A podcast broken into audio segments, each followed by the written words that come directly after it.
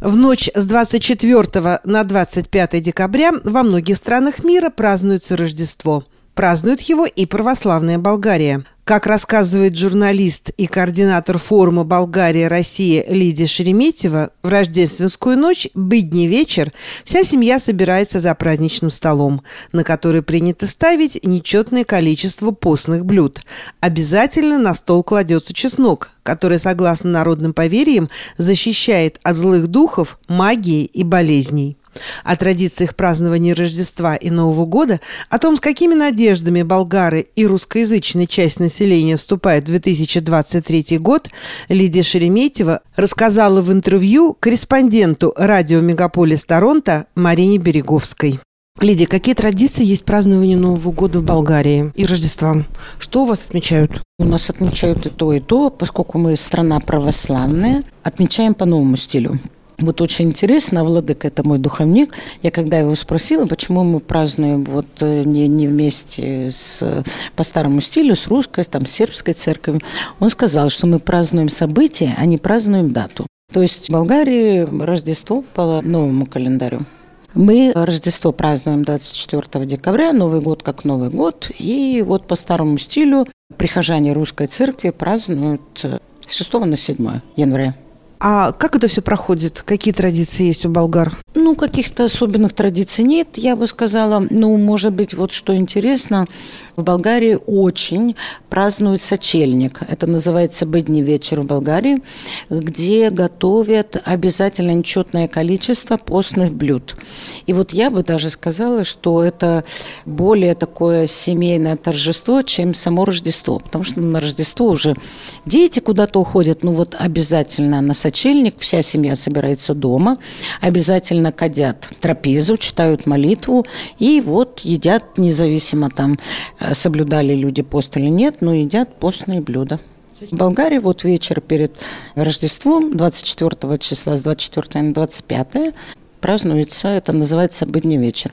Еще очень интересно, что блюда, которые присутствовали на столе на «Быдний вечер», то есть на сочельник, не убирают, оставляют до утра, чтобы ангелы покушали. Вот такой особенность э, празднования в Болгарии. Но у вас снежные зимы? Всегда. Иногда бывают снежные, иногда нет. Ну, в принципе, Болгария южная страна, и снег, если выпадает, то он не лежит практически. И народ очень радуется, когда именно на праздники, на Рождество и на Новый год бывает снег. Ну, последний год это случается редко. Лидия, большая ли у вас русская община в Болгарии и, в частности, в том городе, где вы живете? Болгарии диаспора большая, поскольку было несколько волн. Первая волна это была белогвардейская, как вы знаете, в основном исход был до Истамбула, и часть белогвардейцев осталась в Болгарии, может быть, не такая большая там в сравнении с Францией. Потом была вторая волна, вот к которой я бы сказала себя отношу. Это студенты, которые учились, очень много болгарских студентов учились в Советском Союзе и привозили, соответственно, своих жен и мы жертва болгар-советской дружбы, можно сказать. А, и третья волна уже это вот, ну, может, последние 10 лет, когда в Болгарии по неофициальным источникам около 400 тысяч владельцев жилья. Ну, может быть, это не только русские, русскоговорящие, скажем так. Но это достаточно серьезная цифра. Сложно ли получить а, вид на жительство Болгарии или болгарское подданство? Болгарское подданство сложно, потому что поскольку Болгария, она член Европейского Союза, ну, юридическая система подчиняется европейской системе, и поэтому не очень просто. Есть такая форма, которая, может быть, вот чаще всего прибегают наши последние переселенцы, это по покупке жилья. Но сейчас цифра уже достаточно крупная, если я не ошибаюсь, это 250 тысяч евро или что-то порядка этого. Но у нас есть другая форма. Очень много людей к нам приезжают и получают статус обеспеченного пенсионера. То есть э, ты показываешь свои доходы в России и проживаешь в Болгарии при заполнении определенного количества документов. Даже в этом случае не необходимо приобретать жилье, достаточно иметь договор о найме. И вот я думаю, что очень много людей пользуются именно этой формой. И до недавнего времени было очень много россиян, которые жили в Болгарии, покупали себе жилье, оно не такое дорогое в Болгарии, порядка, ну, квартира, скажем, можно там за 40-50 тысяч евро купить приличную квартиру, где-то в основном, конечно, наши переселенцы были в районе Черного моря, но последнее время и в городах, где есть спа-курорты. В Болгарии около 140 минеральных источников, из них разработано, я не знаю, где-то 40-50, и очень много курортных городов небольших, э, где есть спа-курорты, и вот там тоже наш народ селится. Они сдают на родине квартиры, по крайней мере, до недавнего времени это было так, когда еще курс э, был приемлемый, потом он скакнул. Вот сдают в России квартиры и живут в Болгарии. В Болгарии общепризнанные достоинства того, что это практически нет языкового барьера, православная страна, овощи, фрукты, вино дешевое, и народ очень себя неплохо чувствовал. А медицина, здравоохранение? А медицина, здравоохранение – это должно быть, должна быть частная страховка. Или иначе надо за все платить. Но есть какой-то определенный пакет услуг, который оказывается туристам бесплатно. И на какое количество месяцев можно приехать вот в таком виде? Мы подчиняемся, хотя Болгария в частичном Шенгене, она подчиняется законам Шенгена. А время, на которое ты получил визу, ну, достаточно либерально болгарское посольство относится к российским туристам, потому что бюджет Болгарии зависим от туризма и от русских туристов э, тоже.